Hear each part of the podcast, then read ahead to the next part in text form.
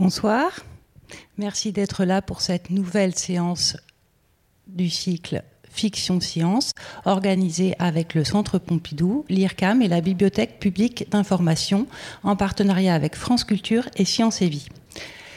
La dernière rencontre de ce cycle portait sur la manipulation des voix, ses enjeux et ses expérimentations. Ce soir, nous allons explorer la quantification des données avec cette séance qui s'intitule Quantifier le monde. Je vais laisser Céline Louzen, qui est productrice à France Culture, réalisatrice à France Culture, présenter nos invités.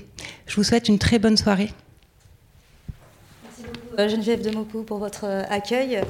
Et bonsoir à tous. Merci de nous avoir rejoints euh, ce soir dans le cadre des fictions sciences. Et merci au Centre Pompidou de nous accueillir ici dans cette salle. Merci à l'IRCAM, bien sûr, et à la Bibliothèque publique d'information d'avoir rendu possible cette rencontre. Et bienvenue à vous tous, euh, que vous soyez ici ou bien ailleurs en train de nous visionner sur le site euh, de la BPI.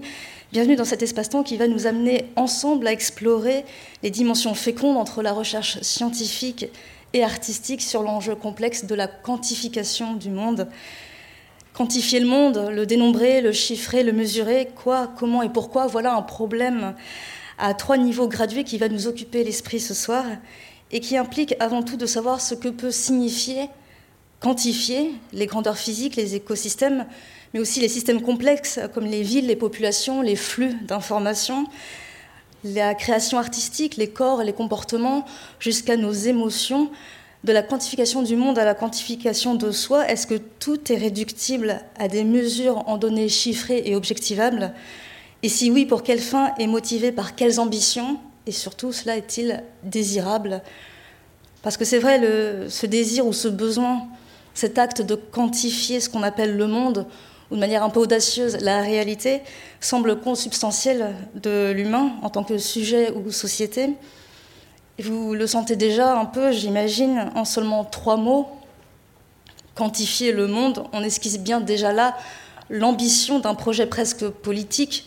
Quantifier, c'est se donner la capacité de connaître, de contrôler ou de prédire pour améliorer notre compréhension des phénomènes, bien sûr, mais aussi traiter des informations, améliorer nos prises de décision, Quantifier le monde peut répondre à des besoins évidents et nécessaires, c'est certain, mais aussi peut plus ou moins subtilement patrouiller des sentiers un peu plus euh, délicats via des outils et des méthodes sophistiquées, mais qui restent parfois opaques et qui amènent à une quantification parfois délétère, lestée de biais qui souillent des dimensions éthiques comme la protection des données, la surveillance, l'influence, la manipulation, les discriminations et parfois même les inégalités.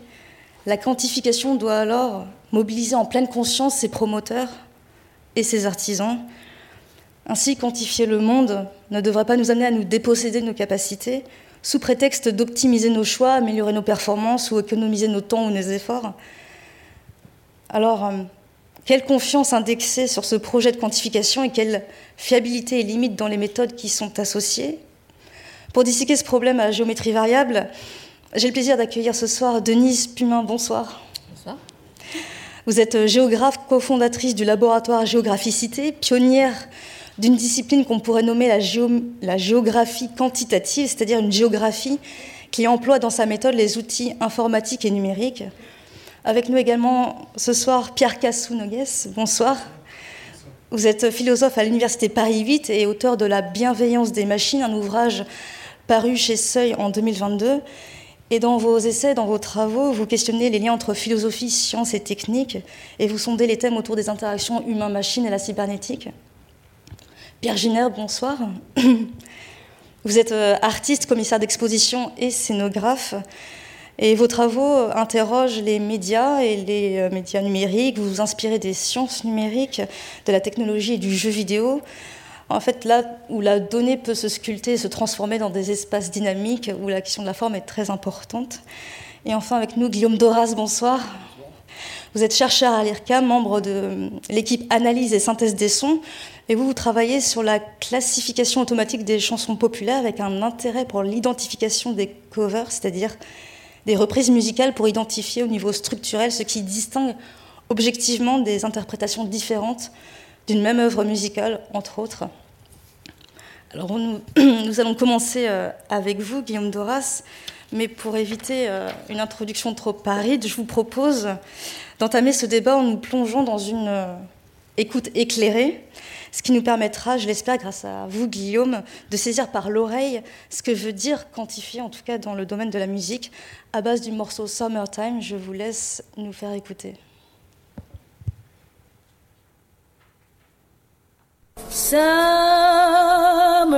and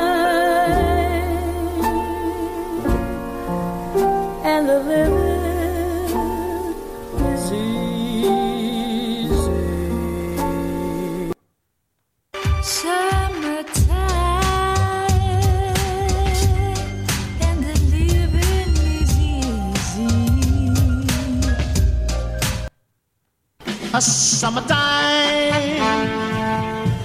and the living is easy.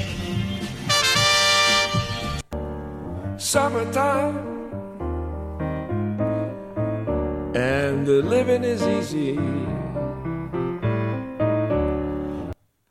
Summertime and the living is easy.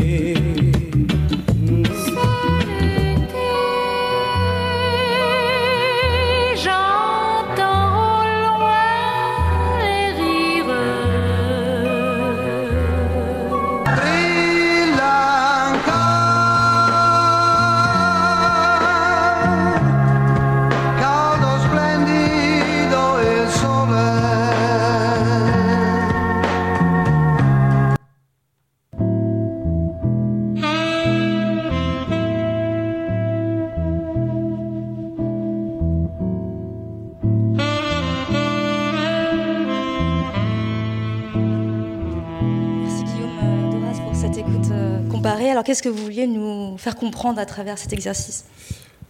Eh bien, en fait, euh, la, question de la similarité musicale, c'est euh, le fait que euh, nous, humains, on perçoit immédiatement qu'il s'agit là de, de- la même, de la même œuvre, avec différentes interprétations. Et toute la question, c'est de savoir qu'est-ce qui sous-tend en fait la similarité entre ces différentes versions et comment est-ce qu'on peut la quantifier pour amener une machine à reconnaître automatiquement euh, les différentes interprétations d'une même, œuvre musicale. Euh, donc en fait, cette, question, euh, on, peut- euh, déjà l'aborder euh, plus simplement en se demandant euh, comment est-ce qu'on caractérise un son, comment est-ce qu'on quantifie un son? Donc un, son, en fait, c'est une oscillation euh, qui se propage euh, sous la forme d'une onde et euh, qui a une fréquence. Et la, perception qu'on a de la hauteur du son est directement liée euh, à, la, fréquence du son. Donc si on se dote d'une représentation euh, temps-fréquence, euh, par exemple, un La pur à 440 Hz, euh, on voit qu'il y a une, énergie qui est euh, centrée autour de cette fréquence, et euh, ça donne ce genre de son. Et en fait, la perception de, la hauteur grave aiguë est directement liée à euh, la fréquence euh, de l'oscillation. Donc voilà, si la fréquence augmente, euh, on perçoit le son comme étant plus ou moins grave ou aigu. En réalité, dans la, vie de, tous les jours, enfin dans le monde réel, les sons ne sont jamais purs. Et les instruments, en fait, sont. La note d'un instrument euh, est caractérisée par une fréquence fondamentale qui donne la hauteur qu'on perçoit de la note. Mais le son est beaucoup plus riche parce qu'en fait, il y a aussi de l'énergie à d'autres euh, bandes de fréquences euh, qu'on appelle les harmoniques. Et ces harmoniques sont caractéristiques de la physique de l'instrument et sont caractéristiques du timbre de l'instrument. Donc si on joue la même note, donc toujours un La par exemple avec différents instruments, on va percevoir la même hauteur mais on entend un son différent. Et donc c'est vrai des, instruments mais c'est aussi euh, vrai de la voix.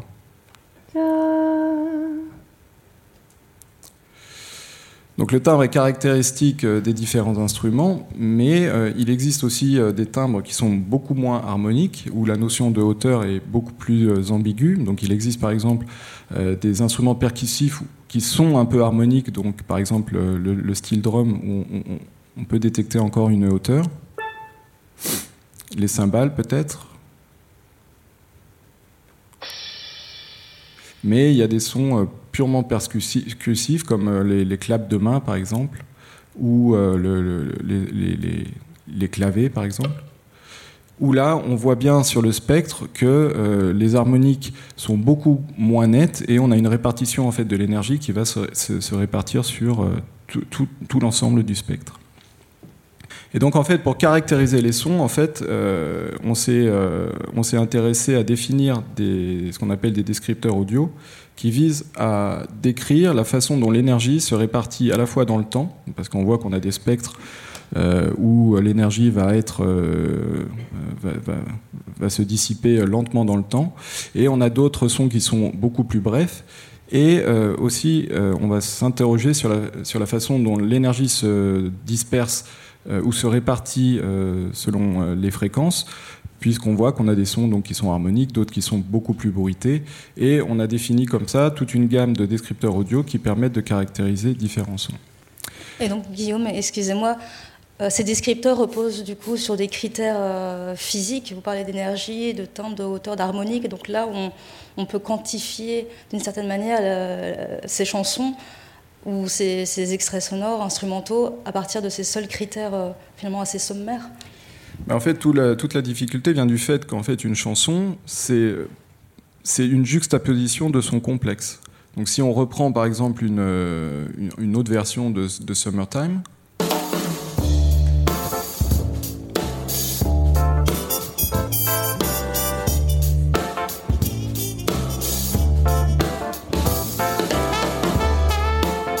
eh bien, on voit bien que euh,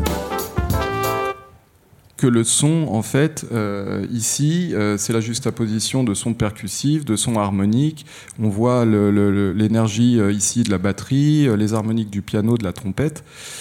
Et donc, en réalité, ce qu'on va essayer de faire avec ces descripteurs audio, c'est de les utiliser pour représenter, quantifier en fait le morceau euh, à partir de différents descripteurs audio dont on va étudier euh, par exemple l'évolution autour- au, cours du temps, euh, la moyenne, etc. De manière à se doter d'une cartographie en fait euh, d'un espace musical dans lequel on va définir euh, pour chaque morceau euh, un certain nombre de valeurs euh, et donc on va représenter euh, les morceaux dans un espace euh, qui va nous permettre d'avoir, par exemple, ici, dans un espace à deux dimensions euh, qu'on peut, représenter euh, facilement, une cartographie des morceaux. Et une fois qu'on s'est doté d'une telle cartographie, on peut entraîner des machines à essayer de repérer en fait les invariants entre les morceaux et de corréler ces invariants avec des labels qu'on aura donnés à la machine. Donc typiquement, si on veut essayer par exemple d'entraîner une machine à euh, déterminer quel est le genre d'un morceau, on va lui donner euh, différents exemples de, de- ces descripteurs audio avec le label associé, donc par exemple euh, le rock, le blues, etc. Et on va entraîner une machine à classifier les morceaux dans ces différentes catégories. Et une fois qu'on a entraîné cette machine, on peut obtenir ce genre de, de représentation. Euh, On va pouvoir plonger dedans si vous le voulez bien. donc, alors, évidemment, Mais peut-être ce qu'on peut dire déjà, c'est que cette manière de représenter, ce qui est intéressant, c'est qu'on y voit des, des clusters et aussi des distances. Et la distance permet de dire quelque chose sur euh, la similarité. Exactement. En fait, euh, on, projette dans cet espace euh, musical cette information euh, de, genre, par exemple, et on va obtenir des points dans un espace qui vont être beaucoup plus proches les uns des autres si, par exemple, on, on appartient au même cluster. Donc, je vais essayer de vous projeter sur grand écran le, un, espace, la visualisation d'un tel espace. C'est vrai que c'est assez intriguant comme représentation. On y voit comme un nuage de points qui se déploie dans les, on dirait trois dimensions. Après, peut-être qu'il y a beaucoup plus de dimensions. Vous me parliez de 1000 dimensions. Après, on... mais en tout cas, ce qui est bien, c'est qu'on peut voir les, les agrégats euh, selon le mode. On peut faire des regroupements selon le, le registre, euh, Ah, le mood. Voilà. Oui, parce que, en fait, Peut-être une pas. démonstration sera plus signifiante que- Non, en fait, ça n'apparaissait pas sur grand écran, mais ça y est, on peut le voir. Et donc ça, par exemple, c'est euh, cet espace-là dont je, vous parlais, donc l'espace des, genres. En fait, si on le visualise en 3D, eh ben, en fait, on a demandé à la machine de projeter dans cet espace les différents morceaux et elle nous a donné des points. Et ce qu'on voit, c'est qu'effectivement, comme vous disiez, il y a des clusters. C'est-à-dire qu'il y a des morceaux qui sont plus proches. Donc là, par exemple, on voit qu'on a un cluster un peu isolé. Et donc, si on écoute, par exemple, un exemple ici,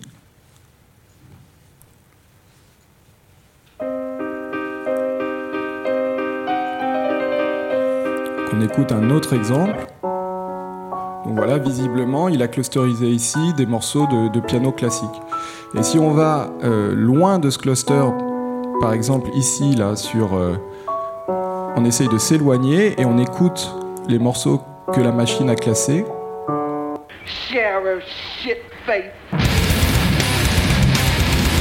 Voilà, bon, visiblement, c'est pas du classique. Et là, on voit qu'on a une espèce de continuité dans l'espace, et la machine, en fait, a classé des morceaux. Donc là, on voit qu'on est passé du hard rock à un rock un peu plus, euh, un peu plus dur, et que si on continue en fait euh, à naviguer dans cet espace, en fait, on navigue dans un espace musical des genres. Donc là, on, on- on s'éloigne du rock, on, on arrive plus sur du folk, etc., etc. Et euh, donc voilà, on peut euh, comme ça euh, objectiver une similarité musicale par genre. Alors, on, imagine que c'est un outil scientifique qui est issu de vos travaux collaboratifs. Et peut-être qu'on reviendra plus tard sur ce genre de cartographie, quelles sont ses finalités et à quels besoins elle peut répondre, parce que c'est vrai qu'on a envie de plonger dedans et de voir si, par exemple, ça permettrait d'être un treuil pour trouver des, nouveaux morceaux qui pourraient nous plaire. Mais j'avais une question aussi sur le, mode. Là, on est sur une classification du genre. Est-ce qu'il y a d'autres modes sur le terrain de, l'émotion, de, de- l'humeur musicale qu'on pourrait euh, rechercher? En fait, à partir du moment, enfin, les possibilités sont infinies. C'est-à-dire qu'à partir du moment où on a des humains qui peuvent labelliser euh, les morceaux de manière sémantique, donc là, effectivement, on est parti sur le genre, mais euh, on, peut faire l'exercice, par exemple, sur l'humeur. Euh, Et donc, typiquement, euh, quand on classifie euh, des morceaux euh, comme étant gays, tristes, euh, ou euh, qu'on veut utiliser quand on va faire du sport ou quand on veut se détendre, etc., bah, c'est ce type d'algorithmes qui ont été entraînés avec d'autres labels. Euh, mais il y a toujours derrière une intention de l'humain qui euh, va caractériser euh, certains morceaux en fonction de certains labels de telle manière à entraîner la machine à, euh, une visée euh, en particulier. Entraîner la machine à une visée particulière. c'est- En tout cas, merci Guillaume de nous avoir montré une manière de, quantifier les corpus musicaux à travers ce processus de classification. Et ça nous montre que la quantification peut euh, atteindre des, terrains qu'on ne pourrait pas imaginer comme l'art.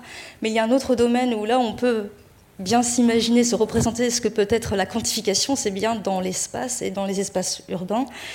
Denise Plumin, euh, je l'ai dit, vous êtes une spécialiste, une pionnière de la, géographie quantitative et vous vous intéressez vraiment à l'évolution, à la trajectoire des villes, des systèmes urbains dans leur complexité, c'est-à-dire qu'il y a des critères de quantification qui sont physiques sur la limite des villes, euh, leur structure, leur topographie, leur, mo- leur morphologie à travers le temps, mais il y a aussi d'autres indicateurs plus abstraits qui relèvent du social, où il est question d'indicateurs de, développement, d'innovation, de stratification euh, de la société à travers cet espace-temps.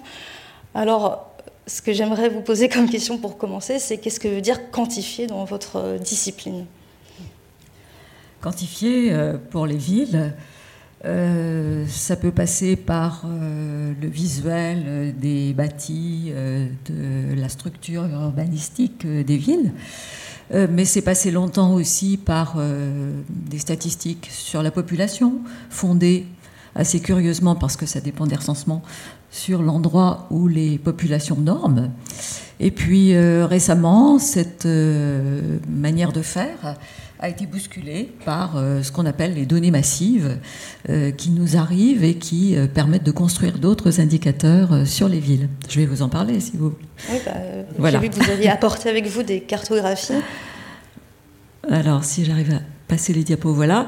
Donc, euh, s'agissant de la mobilité, on va voir comment les personnes bougent à l'intérieur des villes et au moyen de toutes sortes de traces qui sont laissées par euh, les téléphones, euh, les gens qui photographient, euh, vos entrées et sorties dans les systèmes de transport en commun. Par exemple, Julie Feinchong, qui était une géographe de, Bourgogne, a dessiné à partir des traces laissées par les personnes qui téléphonent ou qui ont leur téléphone passant d'une antenne à l'autre, cette euh, géographie de la mobilité euh, dans la région parisienne. euh, où vous le voyez, on retrouve un petit peu des connaissances antérieures sur la morphologie de la ville avec ses axes, euh, ses nœuds, ses centres.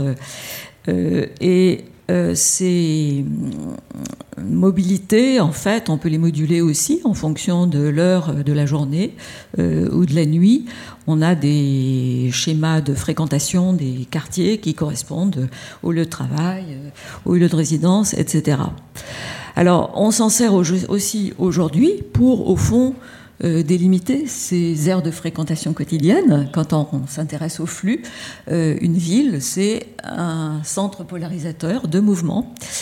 Mais on a aussi euh, des tas d'autres manières utilisant des modèles numériques ou mathématiques pour essayer de comprendre jusqu'où s'étend l'ère d'influence d'une ville. Donc, typiquement, on peut s'intéresser aux, aux surfaces bâties qu'on va repérer sur des images satellites ou des nœuds dans des graphes euh, quand on a, euh, comme sur la les cartes de mobilité, euh, des flux plus intenses euh, ou convergents. Et puis euh, également, on utilise les fractales. Je vais vous montrer un tout petit peu euh, ce qu'on peut faire. Par exemple, à cette échelle, vous avez une carte du nord de l'Inde où euh, on repère l'extension des villes à partir de leur lumi- luminosité nocturne sur euh, les images satellites. Plus classiquement, on a fait des études sur la distribution des aires bâties à partir euh, d'images de, satellites euh, diurnes et interprétées, et qui en coupe montrent bien la chute des densités bâties quand on s'éloigne un tout petit peu du centre, d'une euh, 5-6 km. Et puis on a encore un gradient de densité qui continue, euh, mais plus lâche, dans le périphérique. Alors tout ça euh, prend des formes euh, qu'on peut caractériser euh, différentes suivant qu'on a un bâti monocentrique ou polycentrique comme sur la deuxième carte, ou très éclaté comme dans le cas de Bielefeld sur la troisième. Et en calculant la manière dont ces densités diminuent avec la distance au centre, on se rend compte qu'il y a en fait deux formes de structuration de l'espace, l'une proche du centre-ville, dans les zones les plus denses, où là on a vraiment une diminution rapide des densités et des prix aussi, euh, quand on s'éloigne du centre, mais très régulière. Et dans les périphéries, eh bien, euh, ça devient plus lâche et là, le- les gradients sont moins forts. Donc, euh, typiquement, on a euh, la ville des agglomérations urbaines et puis euh, la ville du périurbain qui se structure différemment en termes de euh, brutalité des différences dans les densités de bâtis et dans les variations de prix également. On pourrait aussi travailler comme ça sur les vitesses de circulation. Oui, on voit que c'est un problème à plusieurs échelles et quand on parle de délimiter les villes, on voit que c'est très complexe parce que ça dépend de, des flux. Aujourd'hui, une ville, elle est euh, nourrie par son agglomération, il y a le facteur économique, il y a le facteur culturel. Donc, comment représenter une ville, finalement, ça dépend du calque qu'on y met, en fait. Exactement. Il faut se donner une définition et euh, utiliser des moyens cohérents euh, qui soient cohérents par rapport à cette définition pour la mesurer. Mais euh, c'est très important aussi quand on change d'échelle et qu'on regarde les paysages construits par les villes au cours du temps dans euh, des régions euh, agricoles ou dans de, de grandes régions du monde. Là, vous voyez, il y a 5000 ans, on avait déjà un réseau assez régulier de petites villes euh, qui se faisaient concurrence pour euh, attirer les populations agricoles ou euh, rendre des services à la population dans euh, la Chine centrale.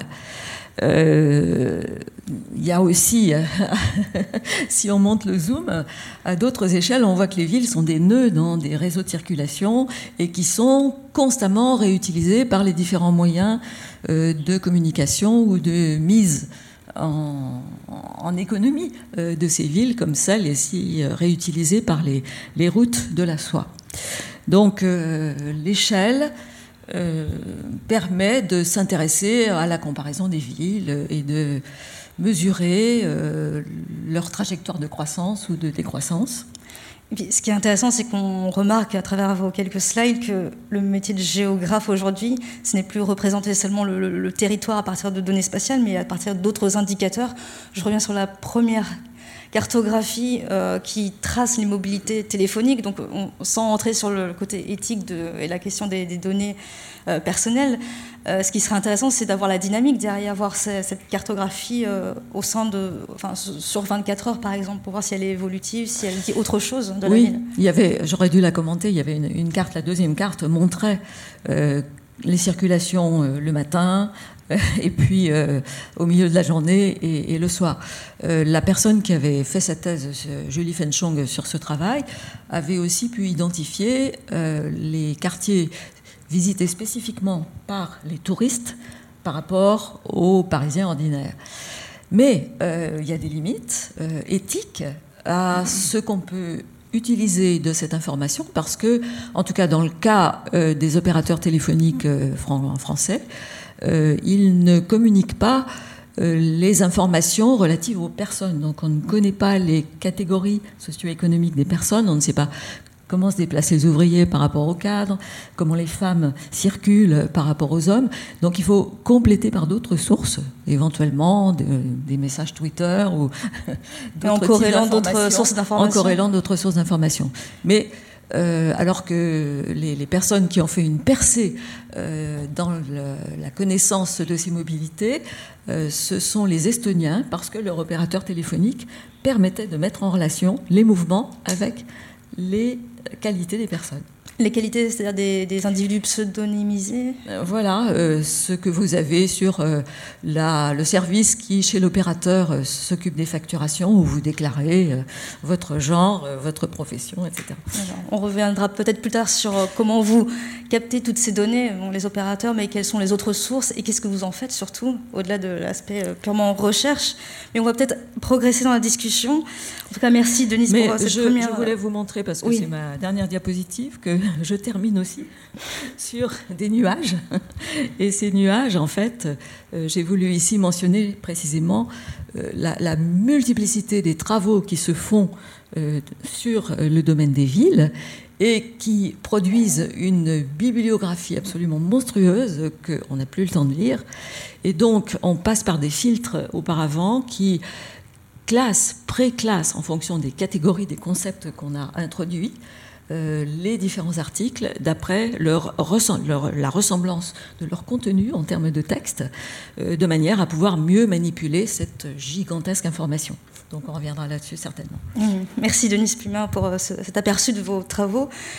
Alors on a vu que quantifier et cartographier est possible dans le, dans le domaine artistique à travers l'étude musicale, bien sûr en géographie, mais il y a aussi un domaine où la quantification s'opère de manière un peu plus... euh, un peu moins transparente, en tout cas moins tangible, c'est euh, euh, la quantification de l'individu en captant des données issues de nos comportements, de nos biométries, toutes les traces finalement qu'on laisse sur nos, sur nos applications, sur le web, constituent des profils ou des avatars de nos- de ce que nous sommes et ce que nous désirons.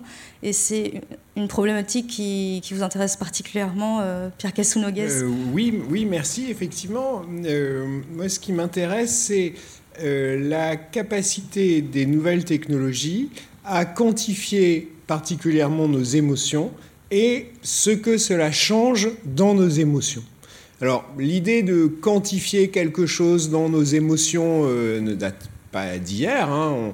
On- au moins depuis le, le 19e siècle, on peut essayer de quantifier la durée d'une émotion, son intensité. Mais, à mon sens, il y a quelque chose de particulier qui se passe euh, dans les nouvelles technologies. Et la quantification de nos émotions euh, dans la vie, dans notre forme de vie habituelle, elle est problématique. Par exemple, selon la formule consacrée, hein, on dit euh, l'amour dure trois ans. Mais si je disais, euh, ben pour moi, euh, je suis resté amoureux euh, 35 mois, 12 jours, euh, 21h et 12 minutes et 50 secondes, quelque chose qui va pas. Que au moins l'amour tel qu'on le vit habituellement, on peut essayer d'en mesurer mollement la durée. Et à partir du moment où euh, euh, on a des applications qui me permettent de mesurer mon émotion, on a en fait transformé cette émotion et transformé notre rapport à nos émotions. Mais vous dites que c'est euh, une limite, mais il y a certaines applications où arriver à quantifier, identifier, caractériser et mesurer les émotions peut être euh, vertueux. Par exemple, dans le cas de l'autisme, il y a des chercheurs euh, dans des laboratoires en intelligence artificielle ou robotique qui adaptent ces outils-là pour euh, le soin ou pour améliorer certaines, certains troubles. Donc c'est toujours le côté un peu pharmacone de la technologie. Je ne, dis, euh, je ne dis pas du tout que cet usage des nouvelles technologies dans le rapport à soi euh, euh, est en soi un mal. Et je me suis particulièrement. Enfin, mon, exemple favori hein, de, d'usage des nouvelles technologies dans l'émotion, c'est une application qui s'appelle Cogito Compagnon et qui écoute mes conversations téléphoniques et euh, analyse les intonations de ma voix et donc à partir de là me donne le soir un score d'humeur. Elle me dit voilà j'ai été heureux à plus ou moins euh, entre 0 et 10 euh, avec une petite avec une petite émoticône plus ou moins souriante. Et cette application, elle est pour moi très intéressante. D'abord, l'algorithme, en fait, c'est un, au départ, hein, c'est une, une, entreprise américaine qui euh, euh, a un algorithme pour donner des conseils aux téléopérateurs. C'est-à-dire, l'algorithme analyse la voix. Donc, vous savez, euh, mon, ma ligne Internet ne marche pas, j'appelle furieux mon distributeur Internet et j'ai quelqu'un qui doit essayer qu'à la fin de la conversation, qui ne pourra pas faire grand-chose, mais de essayer qu'à la fin de la conversation, je sois moins furieux. Donc l'algorithme analyse les intonations de ma voix et celles du téléopérateur et euh, donne des conseils aux téléopérateurs, soyez ferme, euh, soyez sympathique. Et puis l'algorithme aussi repère dans ce que je dis certains mots-clés et fait apparaître en pop-up sur l'écran euh, euh, du téléopérateur euh, les, choses, les informations qu'il qui doit savoir. Donc l'entreprise a réutilisé cet algorithme pour en fait donner à l'usager un score d'humeur. Et donc, voilà, cet algorithme, il est euh, pris dans l'idée d'une espèce de gestion des émotions. Hein, c'est d'emblée ça, une espèce de gestion des émotions avec le mot gestion pris en un sens assez strict, hein, puisqu'il s'agit de gérer l'émotion de l'usager de sorte qu'à la fin, il soit un peu plus content. Et il y a plusieurs choses qui m'intéressent dans cette application. La première, c'est qu'à mon sens, elle manifeste une transformation, une véritable transformation dans notre forme de vie. Pourquoi est-ce que j'aurais besoin d'une application qui me dise quelle est mon humeur? Dans notre forme de vie habituelle, mon humeur, je suis censé la connaître. C'est-à-dire, on me dit, on me dit ah Pierre, oh, t'as pas l'air en forme aujourd'hui. Je dis ah ben non, je réponds ah ben non, je suis un peu fatigué, mais non, ça va. Non, non, au contraire, je suis vraiment content. On peut croire que je mens, mais si on accepte que je suis de bonne foi, ben je suis censé, ouais, alors savoir que, que je vais bien. Donc Sauf que, et, et, inversement, si je dis à quelqu'un euh, Ah, t'as pas l'air bien aujourd'hui, et l'autre me répond Ah, bah si, je suis en forme, je lui dis Non, non, non, t'es vraiment pas bien aujourd'hui. Ah non, enfin, je vais bien. Et, sauf que, on est, donc on est censé savoir comment on se sent, sauf que, justement, quand c'est une machine qui nous dit comment on se sent, eh ben finalement, on accorde plus de foi à la machine qu'à nous-mêmes. Et, euh, et c'est pour ça qu'on utilise une telle application. On utilise une telle application parce qu'on est convaincu qu'elle sait mieux que nous comment nous nous sentons. Il y a toute une série d'exemples euh, dans, cette veine. Mais, mais le dernier point, c'est que est-ce que ces applications, finalement, est-ce que cette application, elle me permet de vivre mieux? Est-ce qu'elle me permet de mieux disons, gérer, puisque c'est de ça qu'il s'agit, de mieux gérer mes émotions. Finalement, peut-être, ou au moins, en tant que philosophe, je ne veux pas dire que ça n'est pas le cas. Ces applications, en fait, l'application Cogito Compagnon, mais il y en a, une, il y en a plusieurs autres, elles sont développées pour des personnes bipolaires qui ont en fait beaucoup de mal à donc euh, avec des hauts et des bas et qui ont beaucoup de mal à voir arriver le bas. Et tout le monde autour d'eux le voit, qu'ils sont de plus en plus énervés et, ça va aller mal, mais eux-mêmes ne, ne le voient pas. Et l'application est censée leur dire attention, attention. Et peut-être que ça marche, et peut-être que ça marche sur non seulement les personnes bipolaires, mais sur nous tous. Je ne veux pas dire donc que ça marche pas, que peut-être que ces applications nous permettent de vivre mieux. Au moins, je ne veux pas dire que c'est un mal. euh, Mais en tout cas, mais c'est une faut faire transformation. l'expérience. oui.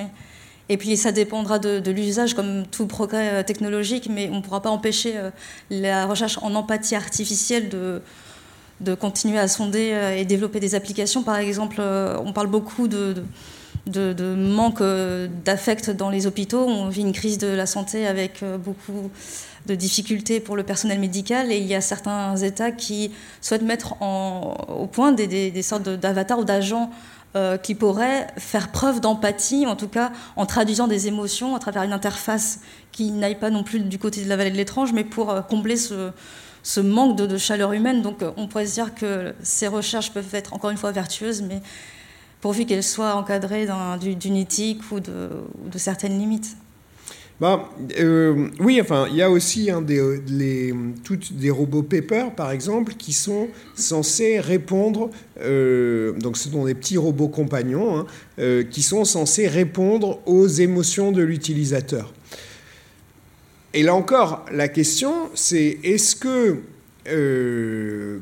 est-ce que Pepper devine vraiment mes émotions ou bien est-ce qu'en fait j'accepte l'émotion que me prête Pepper?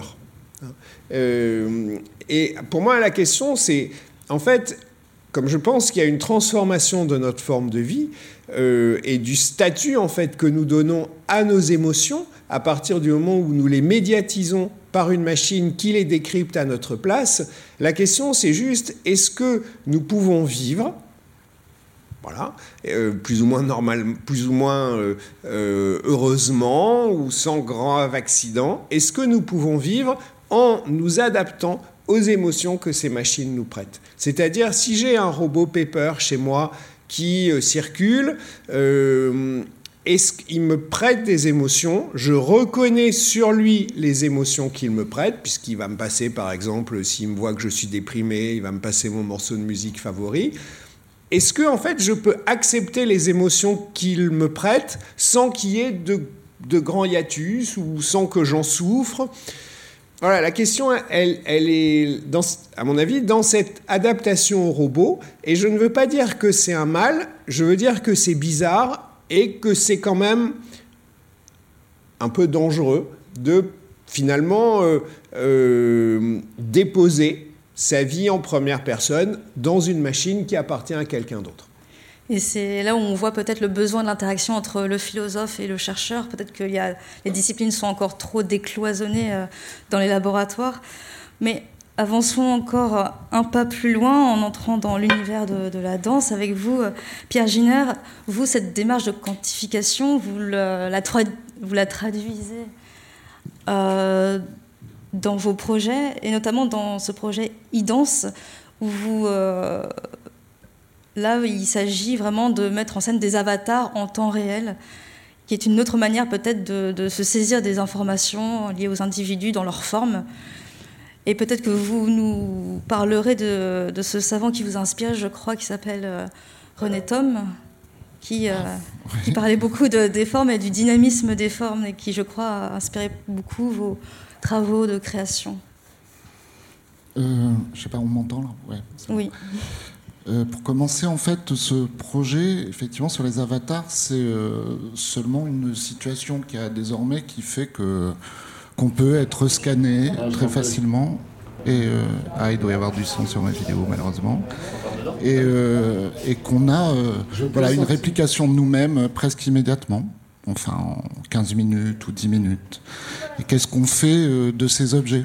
Enfin, on l'a de nous-mêmes, mais on l'a de nous tous. Enfin, chacun. euh, euh, l'un après l'autre ou de manière additive.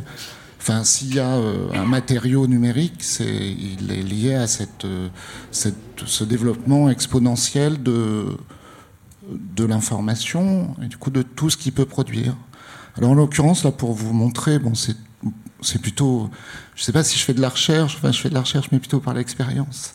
Et ici, c'est d'une sorte de, l'enjeu, c'est plutôt une sorte de fantaisie dans le rapport qu'on aurait à nos images et euh, de se dire, euh, si j'avais mon avatar à côté de moi, qu'est-ce qu'il ferait ici? Enfin, déjà, c'est une situation quand même intéressante. Déjà, peut-être qu'il saluerait, il s'ennuierait.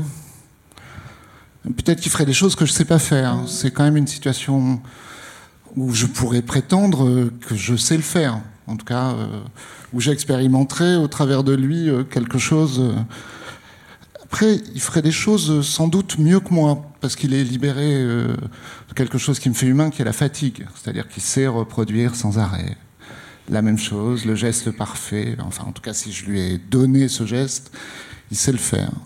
Et peut-être qu'il sait aussi m'imiter et euh, à la manière de ce qu'on est en train de faire ici, peut rester assis, écouter, échanger, en tout cas en avoir l'image de cette situation.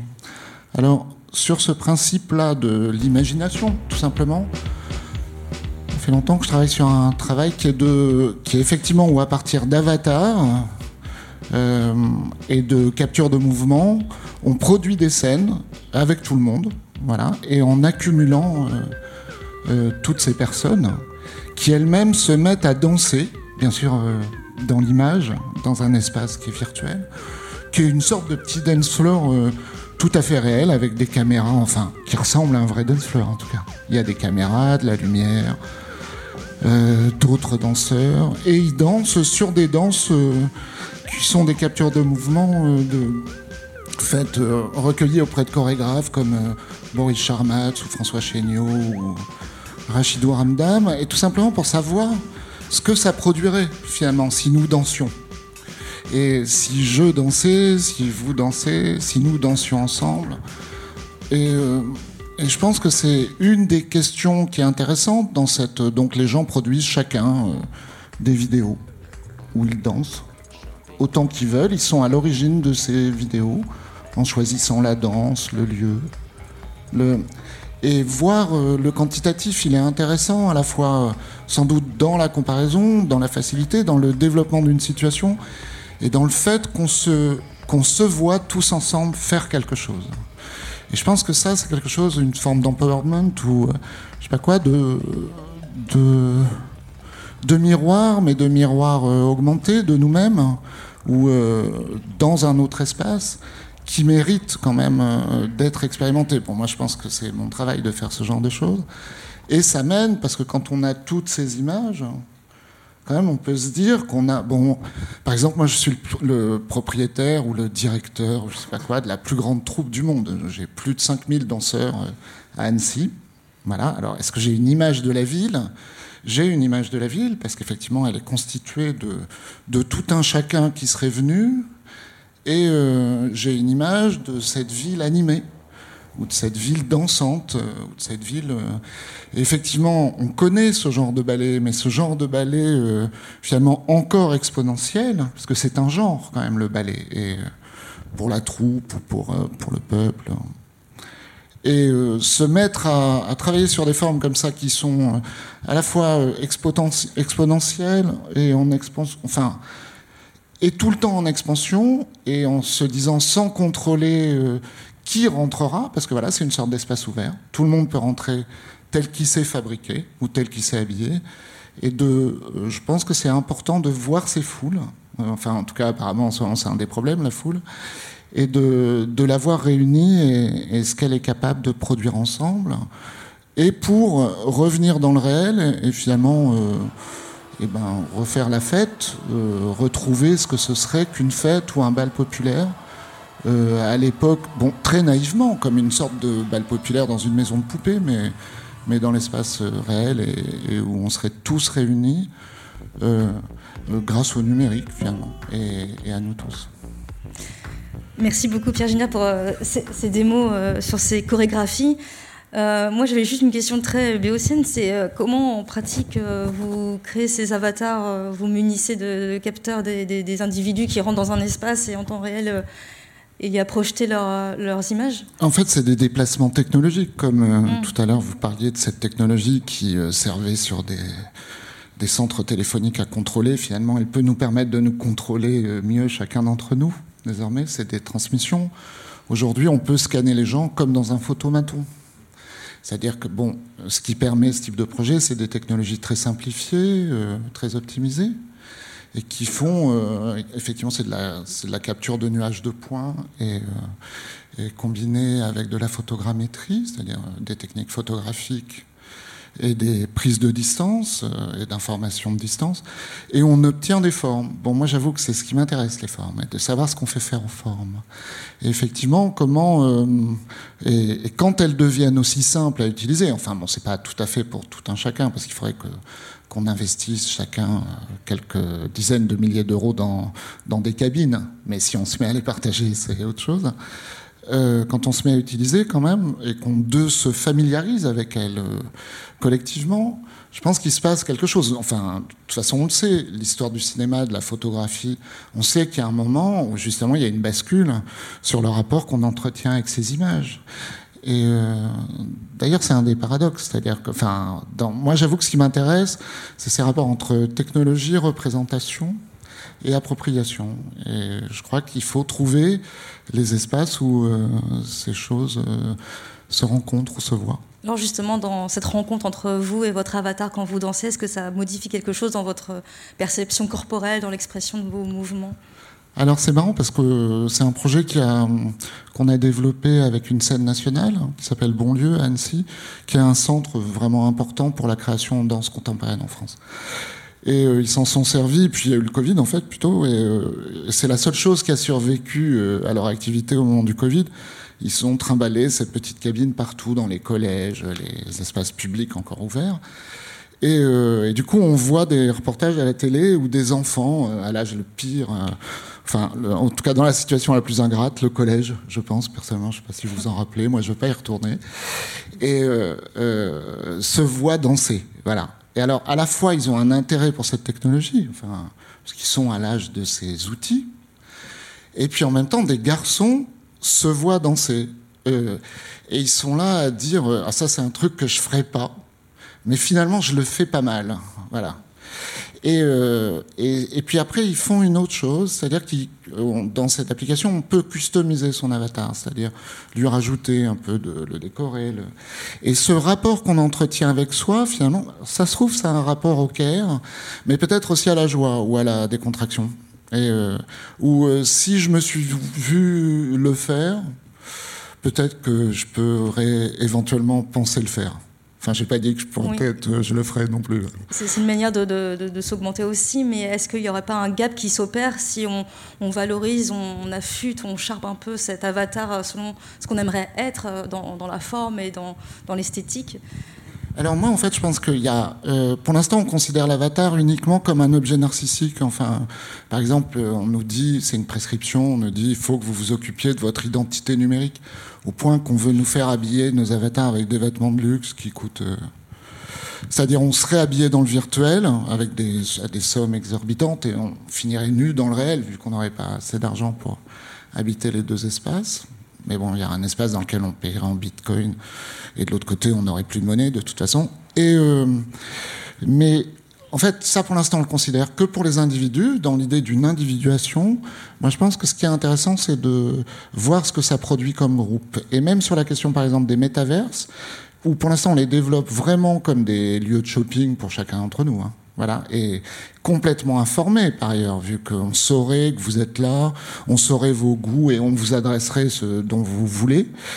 En fait, quand même, pouvoir tester la question des foules, des groupes, des sociétés euh, dans les espaces virtuels, moi je pense que c'est. Et puis, et, et des rapports du virtuel au réel, c'est quand même important. Et finalement, je pense que c'est à la fois un devoir d'imagination et un devoir politique. Hmm. Vous parlez de politique et de foule, et ça me fait penser, Pierre Cassou-Nogues, à un exemple très concret pour les JO 2024. Euh, on va euh, doter les caméras de, de systèmes de reconnaissance, euh, non pas faciale, mais de, de mouvements pour appréhender les, les, les émeutes ou les comportements dits déviants. Est-ce que c'est quelque chose qui vous préoccupe ou quelque chose qui vous sécurise, qui vous conforte? Et Je vous prends un peu de cours, mais... Présenté comme ça. Euh, euh, non, évidemment, c'est très, préoccupant. Euh, c'est très préoccupant. Ce que je veux dire, c'est quand ça dépasse le cadre de l'individu et qu'on s'attaque à un, groupe, à un échantillon plus vaste, pour toujours quantifier, mesurer, détecter pour prédire des comportements à des fins politiques.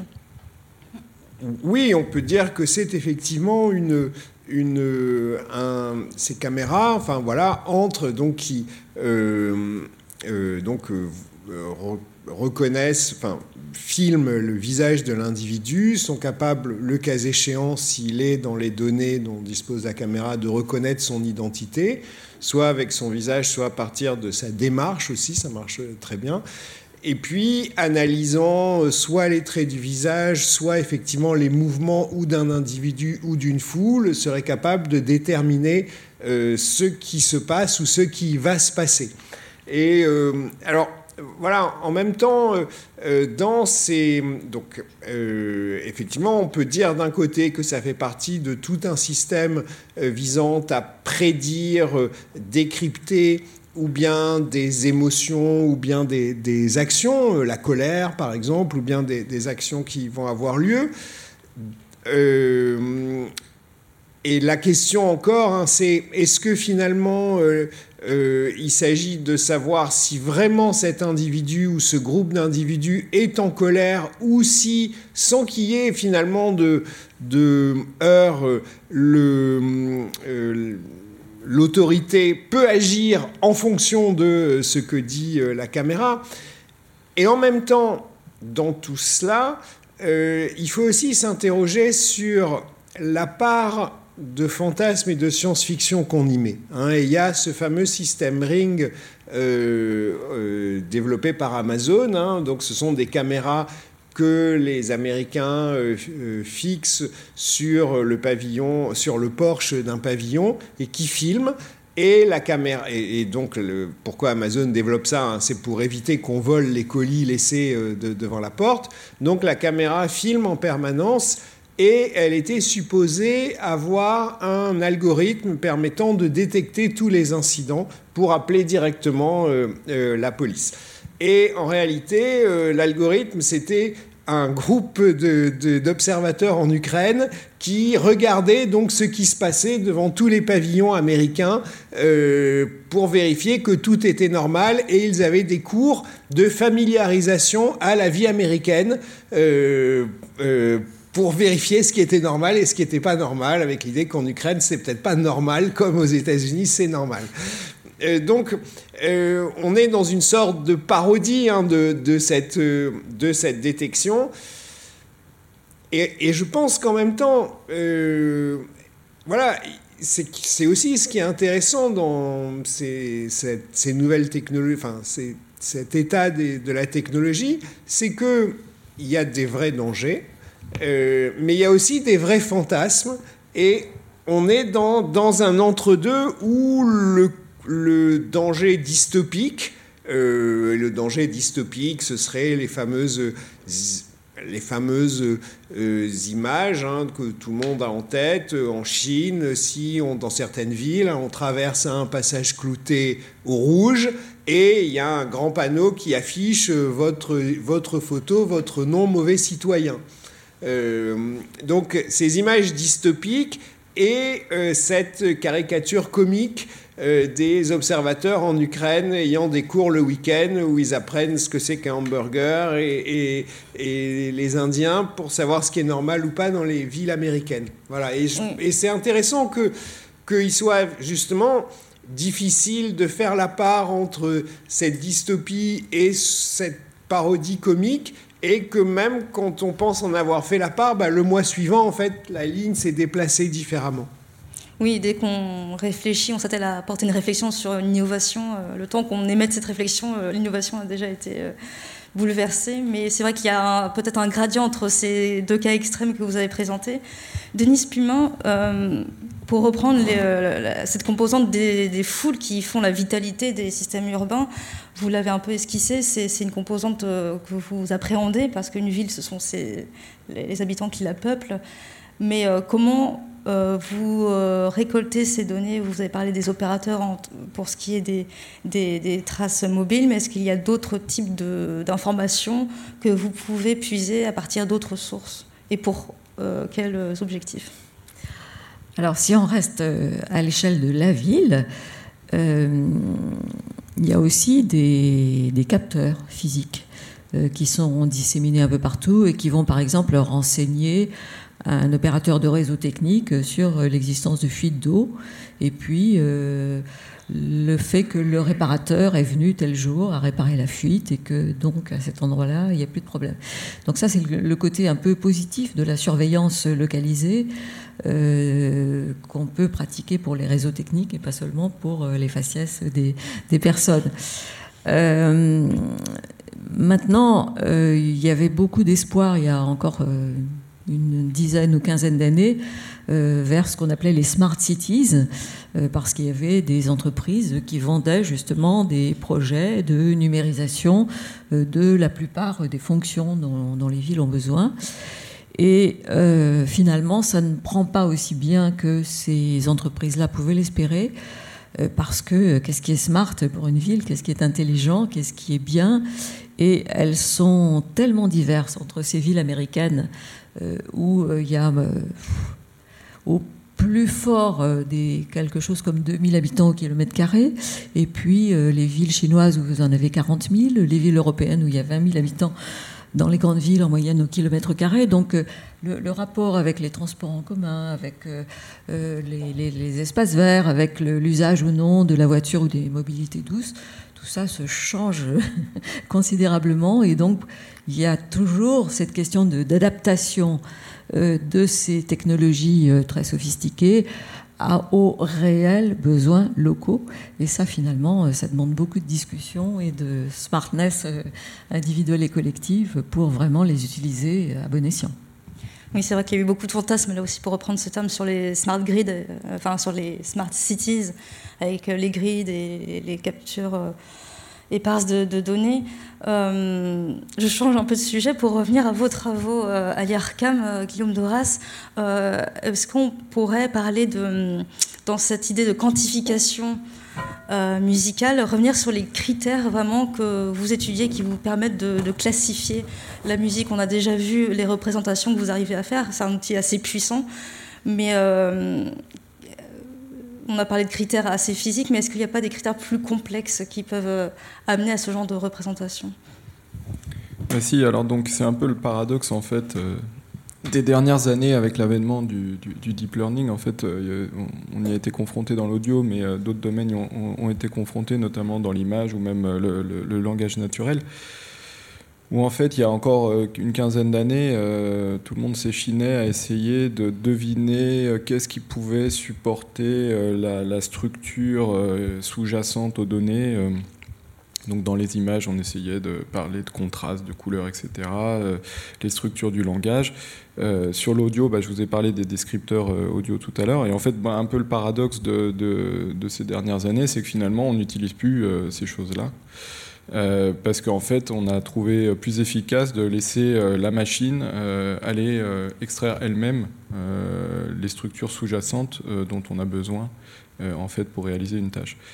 Et en fait, il vous a, il vous a sûrement pas échappé dans les exemples qu'on a écoutés au tout début que, en fait, c'était la même œuvre et elle était justement jouée avec différents styles, différents genres. Et donc, en fait, la classification par genre, par exemple, elle est inopérante pour essayer de repérer justement qu'est-ce qui fait que euh, les morceaux sont, euh, sont, sont- similaires tout en étant euh, de différents genres, de différents styles.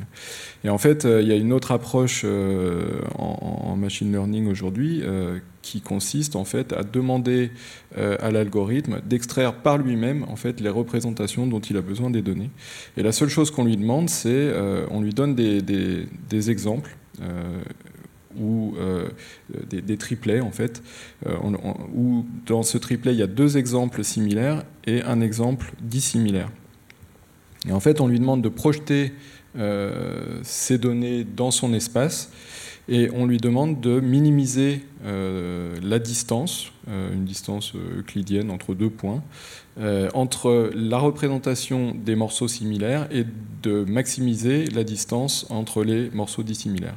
On ne fait pas d'autres hypothèses.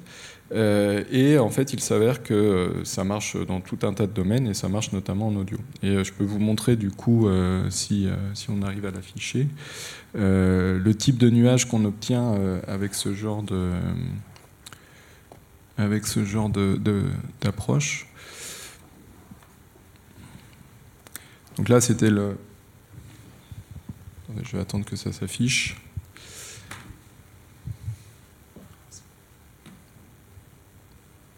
On est un peu sur le même euh, représentation en nuage de points colorés. Voilà, c'est ça. Donc on, on est toujours dans l'apprentissage euh, d'un- d'un d'un espace.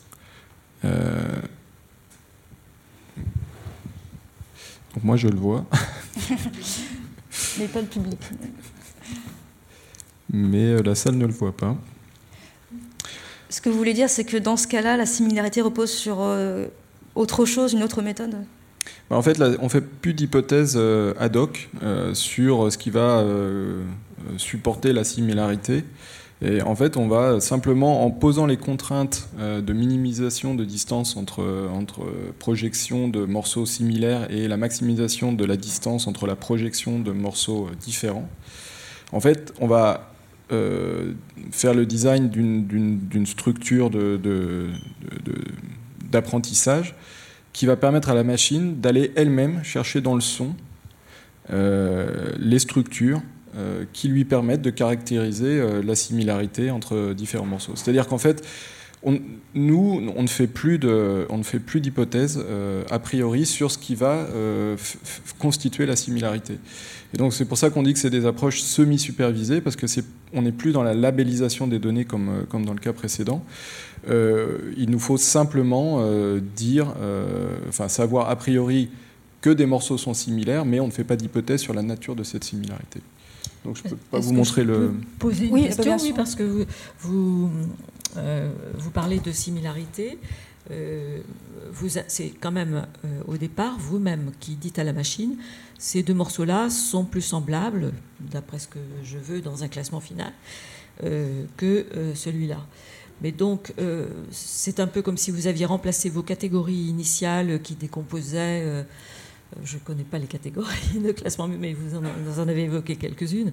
Euh, donc, en, normant un peu les indicateurs de base, euh, vous n'utilisez plus ça, mais plutôt une espèce de mesure holiste de la, de la similarité que vous connaissez vous et que la machine est censée reproduire. Donc, vous avez quand même, vous êtes intervenu dans son processus de détection de ce qui se ressemble et de ce qui ne se ressemble pas, mais à un autre niveau d'agrégation de l'information.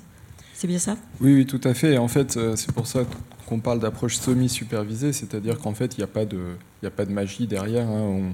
Les machines sont encore une fois entraînées à partir d'informations qu'on le- qu'on leur donne. Dans ce cas-là, on leur donne beaucoup moins d'informations, elle est beaucoup moins structurée. Mais il ne s'agit pas effectivement d'un apprentissage euh, non supervisé dans lequel la machine euh, devinerait par elle-même ce qu'on attend d'elle.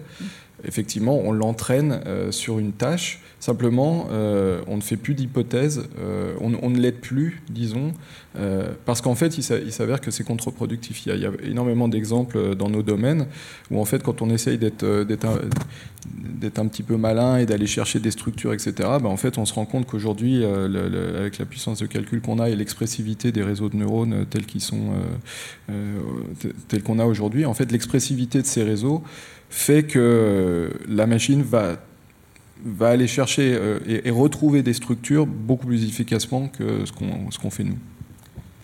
Un peu comme au milieu du 19e siècle, quand on essayait de caractériser les individus par des mensurations, euh, on aurait pu essayer de décomposer la longueur des bras des gens, euh, hein, le- les dimensions du crâne. Et en fait, ces dimensions-là, elles ne sont pas nécessairement corrélées euh, d'une façon telle qui permettent de classer d'une manière efficace les individus. Donc voilà, on change simplement de, niveau d'information de base pour travailler avec la machine. Ouais, j'ai- deux questions à chaud en revoyant cette représentation. C'est d'une part, est-ce qu'il s'agit simplement entre guillemets de recherche fondamentale qui vous permet de trouver des heuristiques et de- de- d'affiner les manières de représenter des, corpus musicaux. Et, euh, et si ce n'est pas que de la recherche fondamentale, euh, à quoi peut bien servir ce- ces méthodes-là? Par exemple, on a tous fait l'expérience dans nos playlists euh, Deezer ou Spotify de- d'avoir des suggestions de morceaux qui sont susceptibles de nous plaire. Alors selon des critères qui nous échappent un peu, si c'est le genre ou si c'est le mood. Mais voilà, je voulais savoir si ça pouvait euh, potentiellement intéresser des, industriels de ce type-là ou alors d'autres euh, entités. Oui, bon, alors il faut toujours rester très, très humble, très humble quant à à l'utilité de, ce qu'on fait. Bon, très prosaïquement, euh, ce genre de choses a une application directe, c'est de la reconnaissance pour de la répartition de droits d'auteur. Euh, voilà, ça- ça- Identifier ça- des covers. identifier des covers pour euh, faire de, de, de la répartition de droits d'auteur. Donc ça, c'est- un usage euh, très prosaïque, mais euh, effectivement. après, pour tout ce qui est recommandations, alors effectivement, on peut, on, on a fait des essais dans, dans- dans- parce qu'effectivement, quand on, on- on a, on se dote d'un espace de similarité musicale. Euh, nous, on l'utilise pour rechercher des versions d'une même œuvre, mais si on relâche un petit peu la, condition de similarité et qu'on va chercher non pas des reprises, mais euh, des chansons qui, dans cet espace, se trouvent être proches les unes des autres et qu'on écoute, bah, on se rend compte qu'effectivement, ça ressemble un peu. C'est pas les mêmes chansons, mais ça ressemble un peu. Alors, est-ce que ça pourrait être utilisé pour faire de la recommandation? Donc, effectivement, c'est euh, quelque chose au- auquel on a pensé. Mais pour euh, rebondir un petit peu euh, sur ce que disait euh, Pierre Casounogues tout à l'heure, en fait, bah, la recommandation, ça a quand même un certain nombre de limites parce que, en fait, qu'est-ce que je veux vraiment écouter à un moment? Est-ce que je le sais moi-même? Alors des fois oui, mais des fois non. Est-ce que je suis fatigué? Du coup, est-ce que j'ai envie d'écouter quelque chose de calme ou quelque chose pour me réveiller? Bon, est-ce que la machine le sait mieux que moi? Bon, on peut, on peut, on peut faire semblant de le, le croire. Euh, pour ma part, je reste assez dubitatif. euh, enfin, je, ne- je- je n'ai pas cette ambition, disons. Après, on- oui, Pierre Casounogues. Non, mais, non, mais je veux dire, vous avez raison que, enfin, pour moi, la question, c'est pas de savoir si la machine le sait vraiment. La question, c'est que on met le flux de Deezer ou de Spotify où la machine suggère d'elle-même des nouveaux morceaux. Donc, ça veut dire qu'on accepte en fait que la machine sait mieux que nous. Après, est-ce que ce sont les morceaux qu'on aurait vraiment choisis si, est-ce que si je me disais, voilà, bon, alors maintenant, qu'est-ce que je veux écouter? Et puis je regarde sur mon application, est-ce qu'elle me propose ce morceau-là? D'une certaine façon, c'est pas la question. La question, c'est qu'on on peut vivre en écoutant les morceaux que la machine nous dit qu'on aime, plutôt que de se demander ce qu'on aime. Et, et que du coup, c'est transformer notre, notre vie et, et renoncer à quelque chose, mais en même temps, peut-être qu'en fait, on appréciera plus la musique comme ça. Pierre Giner? Ben, en fait, je crois que c'est marrant. Euh, je pense que dans l'idée de quantifier, et quand on juge euh, d'une attitude ou d'une autre, du point de vue de la machine ou du, ou du pas de machine, alors est-ce que c'est l'humain, le pas de machine, je sais pas. Euh, D'un sens, il, y a de, il vaudrait mieux se dire, enfin en tout cas, ça vaut le coup de se dire, il y a du plus et il y a du moins. C'est-à-dire que je pense que dans l'histoire de, de l'expérience Spotify, finalement, la machine euh, me ramène tellement de morceaux dans lesquels elle va puiser que moi-même je n'irai pas. Voilà. Ou je n'y aurai pas accès, tout simplement. Euh, et est-ce que c'est une perte de, de critique ou de, ou de goût J'en sais rien. En tout cas, il y a, un espace euh, plus grand qui s'ouvre et auquel on a trouvé les moyens de me donner accès, d'une certaine manière, euh, sur une mode de recommandation. Bien sûr, c'est pas mon goût. Après, sur la question aussi du goût, moi, c'est une question euh, qui me pose vraiment problème, ça, dans le numérique, c'est de se dire, en tout cas, telles que sont développées les technologies, euh, finalement, on va essayer de retrouver du ressemblant, créer des grands ensembles de choses qui seraient cohérentes. Et, euh, alors, du coup, juste en pensant à de l'écoute de, musicale, euh, mais même à de l'art, enfin, si on pense à nos goûts, on aime une chose et une chose très différente. Euh, parce que finalement, est-ce que je n'aimerais que le, hard rock euh, sur un certain euh, BPM, euh, voilà, et que je ferai se succéder les morceaux. Euh, moi, par exemple, j'ai un, moi, je- quand j'aime un morceau, je l'écoute euh, à peu près 200 fois de suite. Voilà. Je n'ai pas cette proposition-là. Pourtant, elle est, euh, et jusqu'à me, à savoir si je l'aime encore, peut-être, ou s'il y a quelque chose à découvrir. Et, et alors, le problème, c'est que ça va à l'envers de l'idée de consommer de la musique, quoi. Enfin, c'est un truc. euh. Donc, c'est peut-être pas ça l'enjeu, en fait. Et, euh, et être au milieu, voilà, moi, je pense qu'il y a deux choses. Il y a, c'est pas parce qu'on est au milieu de quelque chose qu'on l'apprécie, mais on peut juste. euh, Enfin, c'est peut-être comme une sorte d'étranger dans lequel euh, un territoire un peu plus grand, un peu, un peu différent, combiné différemment. Mais peut-être qu'on peut attendre de, ce genre d'outils de nous proposer des.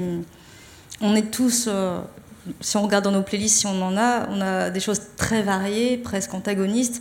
Ce qu'on pourrait attendre ou espérer euh, d'une machine, c'est de nous proposer des morceaux nouveaux ou familiers qui, qui peuvent correspondre à nos, à nos goûts, qui englobent tous les genres, tous les registres, en, en arrivant à, tirer l'essence même ou la structure qui fait que cette musique-là, ce morceau-là nous plaît. Euh, En tout cas, euh, oui, Guillaume Doras. Oui, non, mais effectivement, ça, c'est euh, quelque chose euh, qu'on aimerait envisager, mais en fait, euh, c'est un problème qui est très difficile à poser en réalité. Euh, en fait, si on, s'attelait à, résoudre le problème de ce qui fonde non plus la similarité des morceaux, mais ce qui fonde euh, finalement euh, l'unité sous-jacente qui caractérise le goût qu'on a de nos playlists. Alors après, ça pose la question, est-ce que nous avons tous des goûts similaires, auquel cas on pourrait envisager effectivement d'aller extraire des données, euh, enfin des playlists des uns et des autres, quelque chose qui structurerait un peu toutes les playlists de tout le monde, mais est-ce que on a tous les mêmes goûts? Ou est-ce que toutes les playlists reflètent véritablement une personnalité? Et dans ce cas-là, ben, est-ce que véritablement il y a une structure? Euh, Bon, en fait, le problème est très très difficile à poser et euh, il n'y a pas de réponse simple à cette question, je, je crois. Oui, c'est un problème qui est difficilement objectivable, mais et pour reprendre ce que vous disiez, Pierre Cassonogues, euh, est-ce que aussi euh, euh, ça nous permettrait de nous économiser un temps de, sélection, une errance Souvent, on peut vagabonder comme ça dans des dans des playlists ou suivre des, comme un jeu de piste ces, suggestions, ces nudges musicaux pour enfin trouver la pépite. Mais là, encore une fois, ça dépend de notre état d'esprit à l'instant T. Pour moi, le, le fait de déléguer comme ça à la machine le soin de, de décrypter ce qui devrait être une expérience en première personne, euh, c'est pas tant un gain de temps qu'une façon d'éviter l'angoisse. Et toutes ces réflexions-là euh, viennent de, de regarder mon oncle.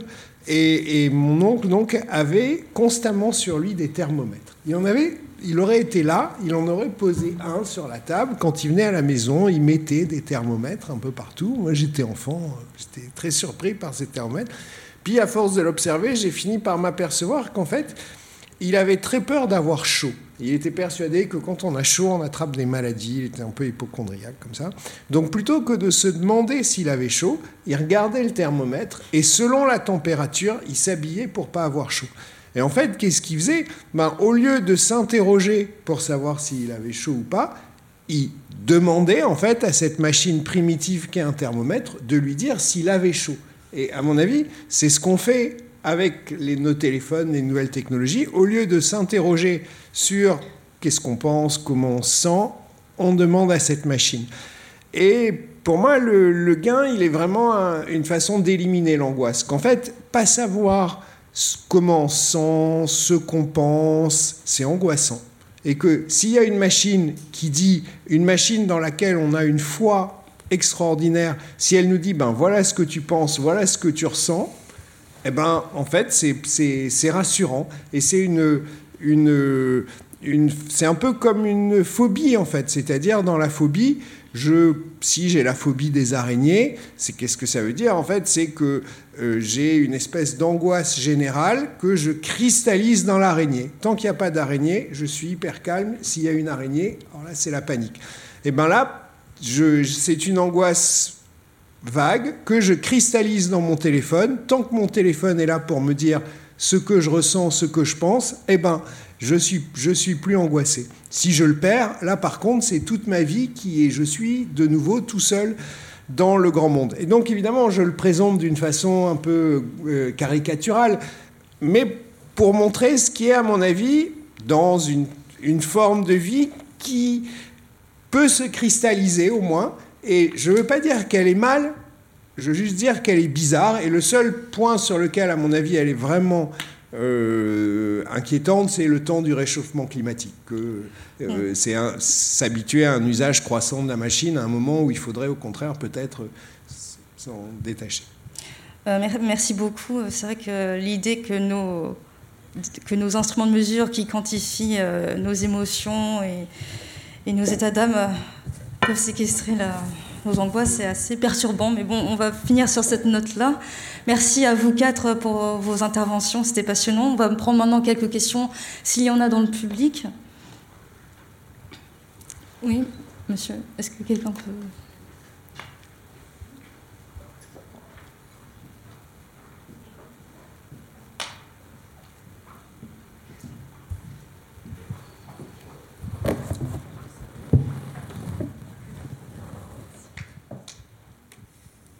Euh, bonsoir et merci pour ces interventions. En fait, euh, moi, ma question euh, porte sur l'information au public, en particulier au XXIe siècle, où même si on clique simplement sur j'accepte sur une case pour pouvoir accéder à Facebook, les gens ne sont pas du tout au courant de, de la quantification du monde, du traitement des données. Et euh, même, euh, même en dehors de- des réseaux sociaux, euh, enfin, je veux dire, quantifier le monde en général, c'est pas quelque chose qui est évident. Par exemple, en, géographie, je pense que, ou même par rapport au réchauffement climatique, je pense que quand on dit par exemple tant de milliards de, de- de tonnes de déchets, de tonnes de CO2, c'est pas du tout quelque chose qui parle. Et euh, en plus de ça, une impression que j'ai, c'est en tout cas au XXIe siècle, euh, le, le fait qu'il y ait une sorte d'ignorance, de, que ce soit difficile en fait euh, de se représenter, de, de savoir ce que représente exactement une donnée, bah, ça peut faire en sorte qu'on on répand facilement des, des, des contre-vérités, des fausses informations. Euh, voilà, je sais que c'est une question un peu générale, mais euh, quelles, euh, quelles seraient des pistes didactiques, euh, euh, entre guillemets pédagogiques, sur l'usage des données euh, et le, le dénombrement du monde? Merci beaucoup pour cette question qui relie du coup le quantitatif à la représentation. Euh, Denis Pignon, vous avez envie de répondre? Oui, j'ai envie de répondre parce que c'est la question qu'on.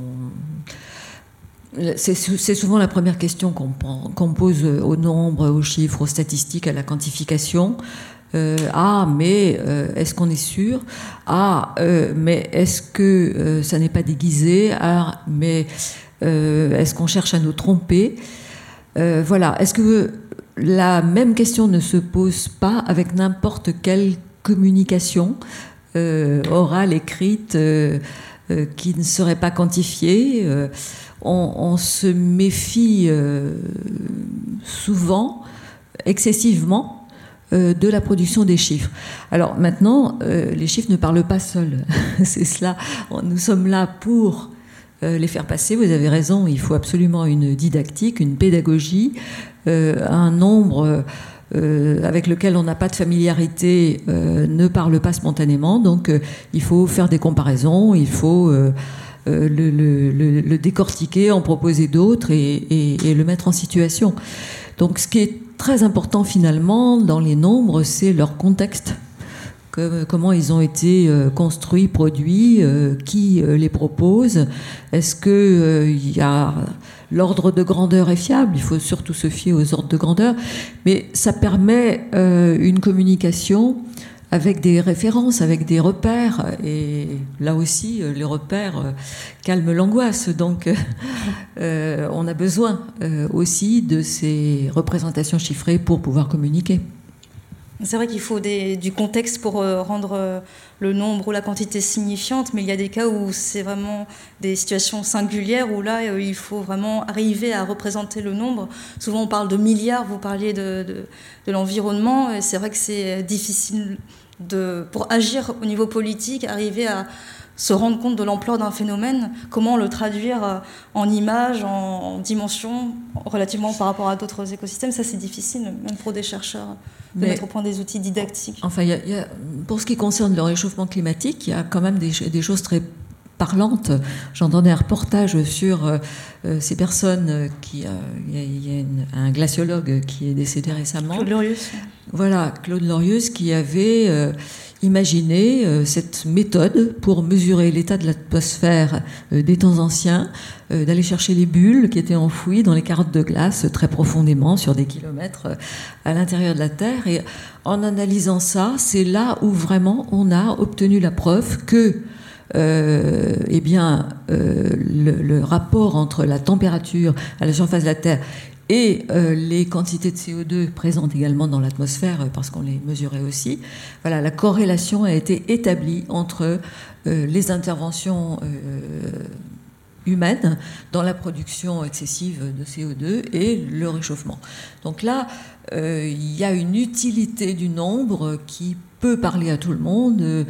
Une corrélation simple, c'est quelque chose qu'on est en mesure de comprendre parce que de plus en plus de personnes euh, sur les 7 milliards d'habitants de la Terre sont allées à l'école et- et c'est un, vraiment un, vecteur d'information euh, très précieux qu'il faut évidemment utiliser comme tous les vecteurs avec précaution. On ne va pas croire spontanément tout ce que notre voisin nous dit.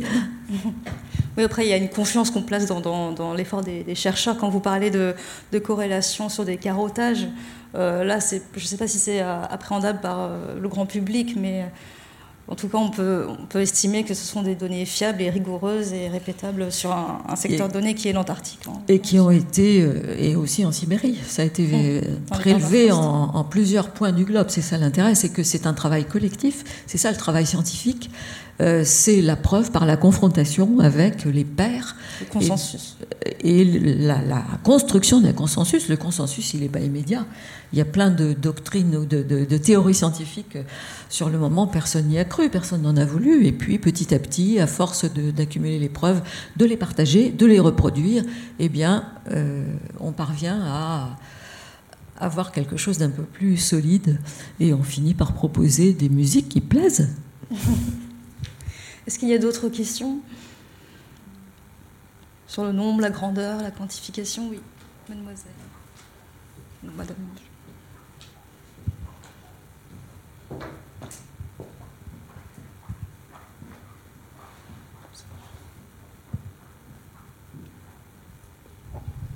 Merci pour euh, vos interventions. J'ai une question pour euh, Pierre Kassounogues sur euh, les algorithmes qui sont censés identifier les émotions et en particulier sur le crédit que les utilisateurs leur accorderaient. Je me demandais si ce crédit avait été quantifié, mesuré par des expériences que naturellement, je pense à un protocole expérimental qui pourrait nous permettre de- d'évaluer si réellement euh, les utilisateurs euh, apportent, accordent plus de crédit aux euh, algorithmes qu'à leur ressenti. Et en particulier dans des cas de, non-concordance, par exemple, si moi j'évalue que je me sens heureuse et que l'algorithme me dit que je me sens triste, euh, dans quelle mesure on est vraiment certain que, que je vais préférer euh, croire l'algorithme que moi-même? Oui, vous avez raison. Il ne faut, euh, faut pas que l'algorithme marche trop mal et me dise trop souvent le contraire de, ce que j'ai l'impression de, ressentir. Mais alors, je ne sais pas s'il y a euh, euh, des résultats expérimentaux hein, euh, là-dessus. Et, pour moi, donc je suis philosophe. Et du coup, pour moi, le, le, domaine de la philosophie, c'est la fiction et c'est pas l'expérience. Et donc, je veux bien distinguer ce que je ne veux pas prétendre être psychologue, hein, justement. Et pour moi, en fait, ce qui m'intéresse, c'est euh, de montrer que dans la mesure où sous la fiction, de tels algorithmes auxquels les gens croiraient que ça serait un véritable changement dans notre forme de vie. Mais d'une certaine façon, euh, voilà, je ne veux pas prétendre euh, avoir des résultats expérimentaux. Euh, je ne l'ai pas très bien expliqué, mais pour moi, c'est un, autre domaine. hein. Un, exemple, par exemple, un, autre exemple, c'est euh, en, en 2000, euh, il y a longtemps, je crois, en 2013, euh, Jean-Philippe Toussaint, le romancier, avait fait au, au Louvre une installation. Euh, C'était euh, une machine à lire dans les pensées. Et donc ça ressemblait à une cabine de douche. Et on s'installait, on mettait sur la tête un casque à électroencéphalogramme, donc une sorte de bonnet de bain avec plein de fils qui sortaient. On lisait un, un roman de, euh, de Jean-Philippe Toussaint. Et la machine, donc le casque était relié à un écran, et la machine était censée décrypter les images qui nous passent par la tête quand on lit un roman. Et Jean-Philippe Toussaint, dans un texte à côté, disait, voilà, comme ça les gens pourront voir ce qui, ce qui leur passe par la tête lorsqu'ils lisent un roman. Et la phrase est très très bizarre parce que les gens pourront voir ce qui leur passe dans la tête lorsqu'ils lisent un roman. Suis censé voir ce qui me passe dans la tête puisque ça me passe dans la tête. Donc j'ai pas besoin, j'ai pas besoin d'écran pour voir ce qui se passe dans, ma tête. Et pourtant, tout le monde voulait utiliser la machine. Et évidemment, la machine était un leurre, elle marchait pas, il y avait un espèce de petit cordon, et on avait l'impression qu'on était juste venu le jour où la machine était euh, hors service et on pouvait regarder des vidéos qui avaient été faites, supposées être faites à partir des pensées de Jean-Philippe Toussaint, il y avait toute une série de personnalités, un cuisinier, euh, euh, un romancier, un chanteur, euh, qui étaient censés donc avoir des pensées différentes en lisant le roman, et c'était des clips en fait qui avaient été tournés. Mais c'était quelque chose, voilà, de justement pour moi vraiment la marque d'un changement dans notre forme de vie, qu'on veuille voir sur l'écran ce qui nous passe par la tête quand, on lit un roman. Mais après, ce qui m'intéresse, c'est justement, euh, par exemple pour moi, cette, cette installation de Jean-Philippe Toussaint, elle met vraiment en question notre forme de vie. Finalement, que la machine marche ou pas, c'est pas grave. Ce qui m'intéresse, c'est qu'elle nous intéresse.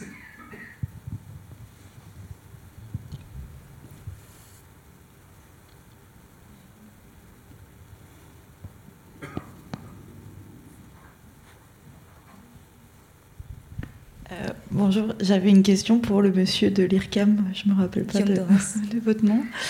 Euh, par rapport au, au système de, de classification des covers sur votre travail, en fait, comment est-ce que. Enfin, j'imagine que l'espèce de machine learning que vous avez décrit en mode on met, on met deux chansons similaires et une chanson qui n'est pas du tout similaire, on donne ça à la machine, on donne plein d'exemples et elle va faire elle-même le travail. Je pense que ça, ça marche pour le cas de Summertime, qui est une chanson qui a été reprise des millions de fois, je pense. Mais après, si c'est une chanson où il y a moins de covers, où il y a moins de versions disponibles, comment ça marche?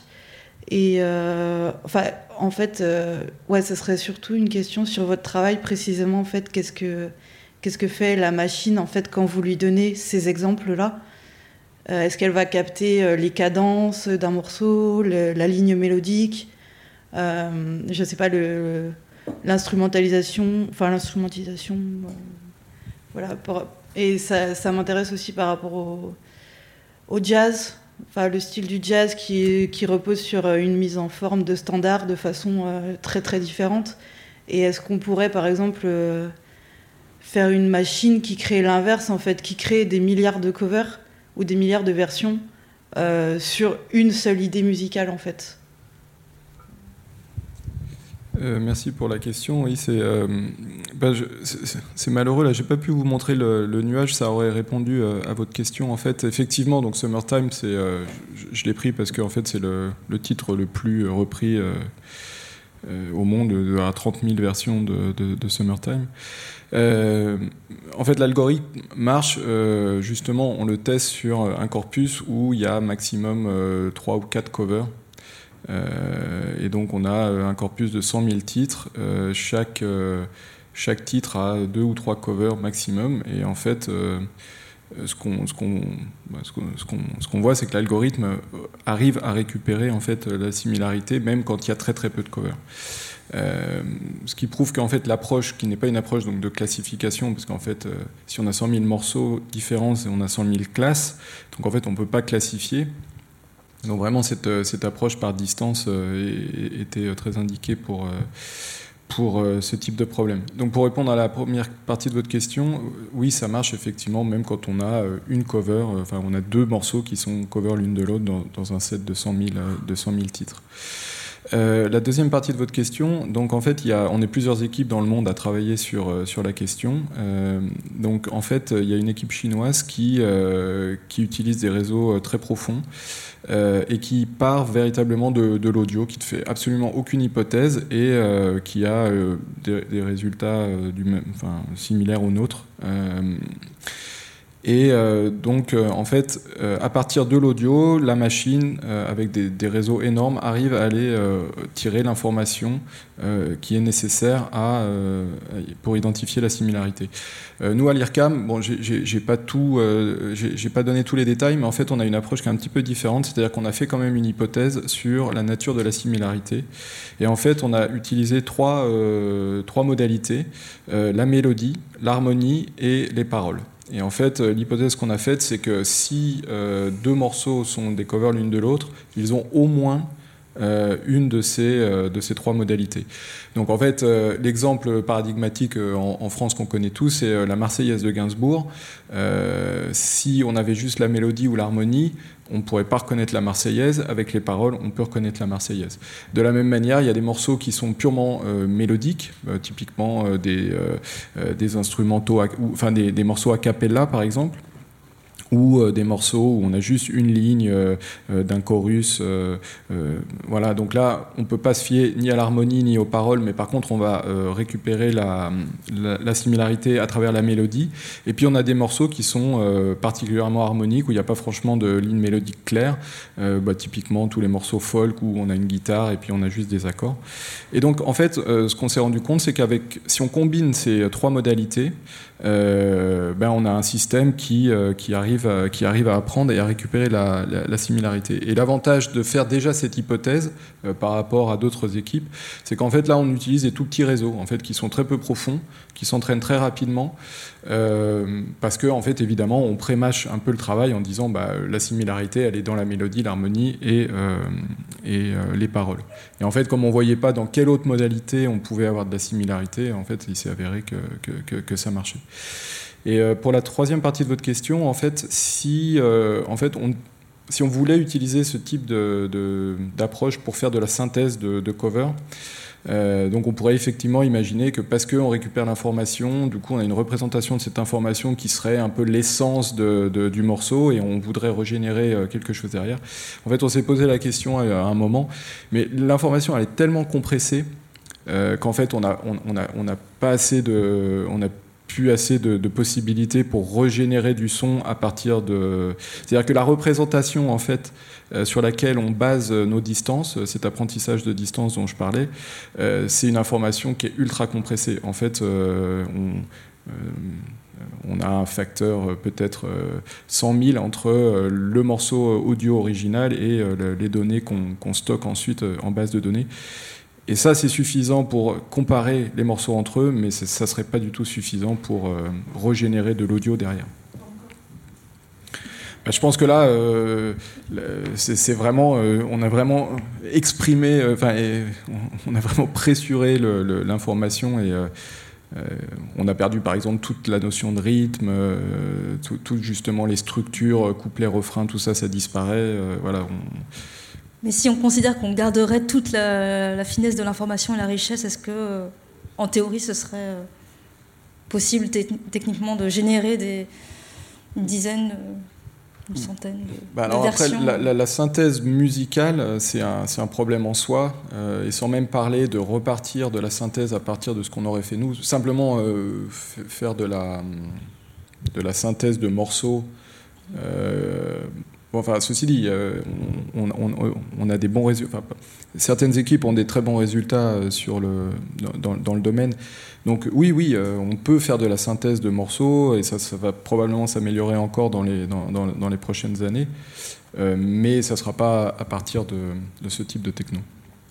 Et vous avez évoqué trois modalités, donc les paroles, la mélodie et l'harmonie. Est-ce qu'il y en a d'autres qui pourraient conditionner ce travail-là Bah, En fait, on avait testé le rythme, mais en fait, il s'avère que le rythme, euh, bah, typiquement sur la musique occidentale euh, en particulier, euh, un rythme binaire, c'est euh, 90% des, morceaux. Donc en fait, c'est la modalité du rythme arrivait à améliorer un petit peu les résultats quand il s'agissait de discriminer, c'est-à-dire de dire que c'était pas des covers. Typiquement, si on avait une valse et un rock. Euh, bah, effectivement, on repérait qu'il y en avait une qui était euh, ternaire et une autre euh, qui était à, à 4 temps. Et donc, il disait, l'algorithme disait, c'est c'est pas, c'est pas des covers. Mais en fait, le rythme est trop, est pas assez discriminant, disons, dans la musique occidentale moderne, pour être véritablement efficace. J'avais aussi une autre question, enfin si j'ai encore le temps. Euh, pour repérer les, covers, enfin, il faut dire que parfois peut-être l'esprit humain il est peut-être euh, câblé pour aimer les mêmes choses ou fonctionner selon les mêmes schémas et une mélodie, euh, souvent quand on essaie de composer, d'inventer, de générer du nouveau, on va revenir naturellement à des choses, des schémas qui nous ont imprégnés. On est chargé de, musique euh, qu'on aime et qu'on reproduit sans forcément vouloir copier ou plagier quelqu'un. Est-ce que euh, ça vous est arrivé de détecter des, des auteurs qui, euh, qui seraient des, des, pas des vrais plagieurs en fait Juste, euh, vous voyez ce que je veux dire C'est-à-dire qu'on est, on peut être amené à produire des, des, œuvres qui ressemblent fortement à d'autres œuvres sans en avoir connaissance, juste parce qu'on est euh, peut-être sensible aux mêmes mélodies. Ben, en fait, euh, oui, en fait, on le voit tout le temps dans ce fameux nuage de points. Là, en fait, c'est que les, les points qui sont proches les uns des autres et qui sont pas des covers se ressemblent. Et euh, bon, alors après, il y a des exemples euh, qui, tombent sous le sens, mais par exemple, si on tombe sur un morceau euh, de musique latine salsa, euh, il y a 90% des morceaux de. Enfin bon, je ne sais pas 90%, mais disons, il y a énormément de musique euh, dans certains genres euh, qui ont des progressions harmoniques qui sont les mêmes. Euh, et donc, en fait, ben, si on repère une cover, ben, on va en récupérer euh, deux, ou on l'a beaucoup aussi dans le, dans le rock, euh, dans le folk, etc. Parce qu'en fait, on a des progressions d'accords qui sont les mêmes. Et donc, comme on se base, nous, sur l'harmonie pour aller chercher une similarité, et ben effectivement, si on a la même progression d'accords, et ben si on a une progression 1 4 5 do fa sol, euh, ben, on va récupérer tous les morceaux sol. Alors est-ce que c'est du plagiat? Euh, ben, ça après c'est tout le débat. Est-ce que si je reprends une suite d'accords, euh, est-ce que je suis en train de plagier? Bon, voilà. Problème complexe. Est-ce qu'il y a d'autres questions?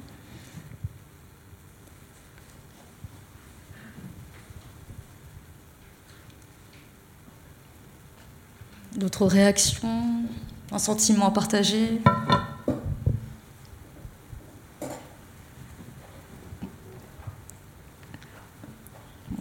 Je vous laisse revenir à, à une autre question.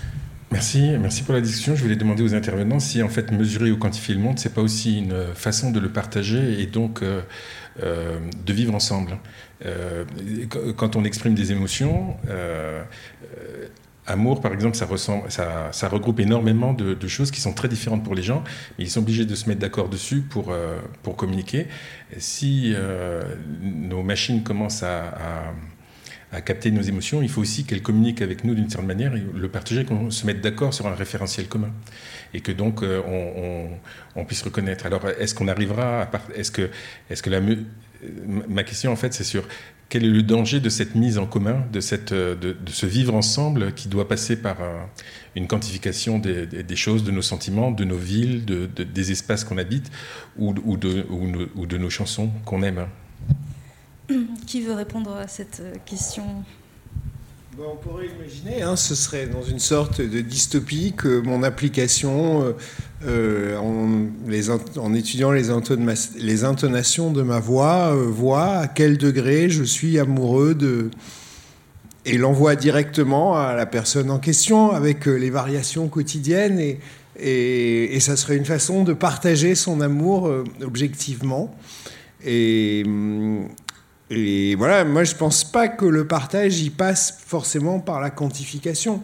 Euh, que, justement, en particulier, euh, euh, tout ce qui relève de l'émotion, chacun a l'expérience d'avoir quelqu'un d'angoissé à côté de soi, de pas le remarquer et de s'apercevoir qu'on est soi-même angoissé et de comprendre après qu'on est angoissé parce qu'en fait c'est l'autre à côté qui est, qui est angoissé peut-être l'autre se dit la même chose. Justement qu'il y a des, des partages d'émotions qui qui sont partagées sans qu'elles soient même verbalisées euh, et a fortiori quantifiées. Et, voilà. Et les, pays, par exemple, se basent sur le produit intérieur brut pour se comparer et être en compétition. Ils, ils ont besoin d'une mesure pour. euh, oui, euh, par exemple, euh, on, compare les produits intérieurs bruts des États pour dire est-ce que je suis devant, derrière ou des choses comme ça. Et la question, c'est est-ce qu'il faut choisir le produit intérieur brut ou il faut choisir euh, le, coefficient de bonheur de la population? Parce que je crois que ça existe comme, comme, comme, mesure. On, a besoin de mesures finalement pour se repérer et agir hein, avec d'autres. Bah, justement, en ce qui concerne l'émotion, je ne suis pas sûr qu'on ait besoin de la quantifier pour, euh, pour agir ensemble. Pierre Giner Moi, je trouve qu'on devrait parler de la quantité quand même, euh, avant de. Enfin, parce que ce qui permet euh, cette- ces quantifications, cette écriture, ces nouvelles fictions ou ces nouveaux récits ou ces nouvelles descriptions, c'est quand même un rapport à une un plus bon le monde à une plus grande superficie du monde, à plus d'informations. Euh, peut-être à plus d'expérience, à plus de vitesse dans les échanges, tout ça, et un entraînement des humains, quand même, euh, à, faire avec, enfin, à la fois à faire avec et à s'inscrire dedans. Enfin, moi je trouve qu'on devrait faire quand même une histoire de la vitesse ou de, des quantités d'informations ou des flux qui nous traversent. Je pense parce qu'effectivement on peut être seul, on n'est pas obligé d'être conseillé par une machine. Enfin, pour ce qui est de l'amour, enfin moi je, euh, je préférais ne- qu'une machine ne sache pas ce que c'est pour que j'y sois seulement moi-même euh, confronté. Je préférerais, enfin j'imagine. Mais peut-être que c'est présomptueux, peut-être qu'on va trouver l'algorithme qui nous réunit sur cette question. On aimera la- une seule personne, du coup. Serait aimé par tous, peut-être. Truc de fou. Et, euh, et, euh, bon, mais euh, pour ce qui est de l'histoire, euh, finalement, de ceux dont on parle, en tout cas comme matériaux, comme situation, je pense qu'on n'a pas parlé quand même de la jouissance que ça produit et d'être au milieu de ça. Et du coup, des descriptions des mondes que ça implique. Enfin, parce que moi, quand je voyais tout à l'heure la carte des, des circulations des téléphones, je trouve ce dessin magnifique. Enfin, je l'avais pas vu avant. Et je crois qu'il me fait voir le monde autrement, quand même. Et par exemple, bon, moi j'ai fait des expos sur le jeu vidéo, alors, et j'ai dû me poser, euh, à propos du jeu vidéo, on dit, euh, ces gens-là qui sont dans ces, bon, dans ces combats de rue, ok, ça c'est le sujet, mais aussi dans l'accélération des images, 120 par seconde, enfin, et puis qui vont rester des nuits entières. Euh, Au moment de l'invention du roman, quand même, je pense, enfin, il est avéré que les gens qui rentraient dans la fiction, finalement, étaient perdus pour le monde. Voilà. Et ils risquaient de pas en revenir. Et je pense que c'est intéressant de se dire, quand même, ce monde qui s'est augmenté, enfin, en quantité euh, d'expérience, sans doute, de, récits, euh, de, de comptes rendus, enfin, et qui, finalement, se, se précise. C'est comme si on avait un monde qui était encore plus scintillant dans sa, dans tout ce qu'il pouvait nous dire, je pense. Euh, c'est quand même euh, l'endroit d'un développement de l'humain très passionnant, et des idées, et des fictions, et des récits, et des représentations. Et ça, je trouve que, avant de se dire on a le résultat, finalement, l'activité de, ou l'expérience de cette quantité, à mon avis, devrait être euh, racontée. C'est intéressant. Denise Pumin, vous vous sentez comme une productrice de fiction à travers vos cartographies? Ah, ben, tout le monde sait que on peut parfaitement mentir avec les cartes. Il y a des ouvrages entiers qui sont écrits là-dessus, et les politiques s'en sont abondamment servis aussi pour se faire peur ou, ou se faire mousser. Mais euh, oui, euh, moi j'aime bien euh, cette idée que euh, une connaissance qui s'appuie en partie sur les quantités, elle, est un, prétexte, un meilleur prétexte à l'échange que des impressions un petit peu vagues qu'on peut échanger euh, sans ça. Alors les, pays se sont fait du PIB, ils ont fait aussi des indicateurs de développement humain, euh, euh, ou pourquoi pas du bonheur, là on commence à y croire un peu moins. Il y, a- à la fois une, quelque chose de positif dans l'objectivation, parce que précisément, on, sait que jusqu'à un certain point, on peut faire confiance parce que c'est chiffré. Et puis, il reste quelque chose d'irréductible parce que vous avez beau raconter à certaines personnes qu'ils ont euh, 10 000 ou 100 000 fois ou un million de fois moins de chances euh, de mourir en avion qu'en traversant la rue, eh bien, ils continuent à avoir peur en avion. Donc, à tel point qu'on est obligé d'inventer des thérapies spécifiques pour les, désintoxiquer de, de cette frayeur.